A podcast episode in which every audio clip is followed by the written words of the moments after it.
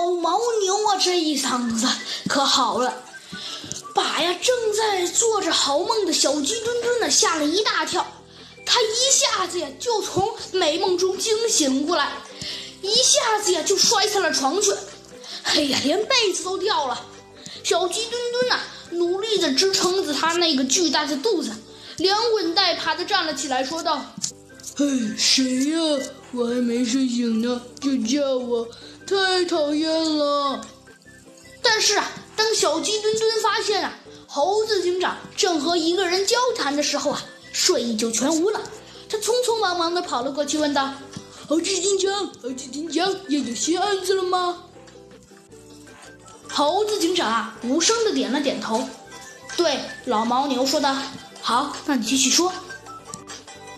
那么我问您一个问题，老牦牛，请您告诉我，您买的是谁的货？我们，我们才好，嗯，我们才好抓住假冒的家伙呀。”猴子警长啊，用锐利的目光慢慢的说道：“哎。”唉，我买的是一位长胳膊、阔阔阔嘴巴的商人的货，管他是谁呢，我也不清楚。反正，唉，老牛先生非常懊恼。他突然补充说：“哎呀，我想起来了，反正那个家伙最大的特点就是双手过膝，嘴巴占了大半个脸，别的特点我也不记得了。”猴子警长啊，微微的点了点头。要是不仔细看呢？都看不出来呢，猴子警长继续说道：“哼，看来您也是买这位无照商贩的货了。实话对您说，只有贪图小便宜才犯这种低级的错误。你，您应该是第十二位上当的了。”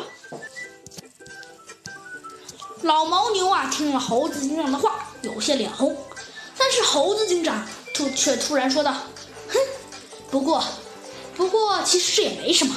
你看吧，大家都上了当，你上了当，这可是还没等猴子警长说完啊，又一个人啊跑了进来。我的妈呀，那是谁呢？不错，那呀正是老牦牛的老朋友。没错，那人不是别人，正是珍珠鸡小姐。老牦牛啊，连忙打起前上去打招呼道：“哟，这不是珍珠鸡小姐吗？您怎么有空来这里了？对了对了，上次我还没感谢您呢。上次我为森林都市捐款，就就是你帮我的，对不对？哎呀，老朋友，那都是以前的事儿了。哎，不不不，那不是以前的事儿。然后啊，猴子警长和小鸡墩墩呢，就这样的尴尬的看了，呃。”看了珍珠鸡啊，和和老牦牛啊，白吃了半天啊啊啊！过了好半天呢，他们才停止了争吵。猴子警长啊率先问道：“请问，珍珠鸡小姐，您怎么有空来这里了呢？”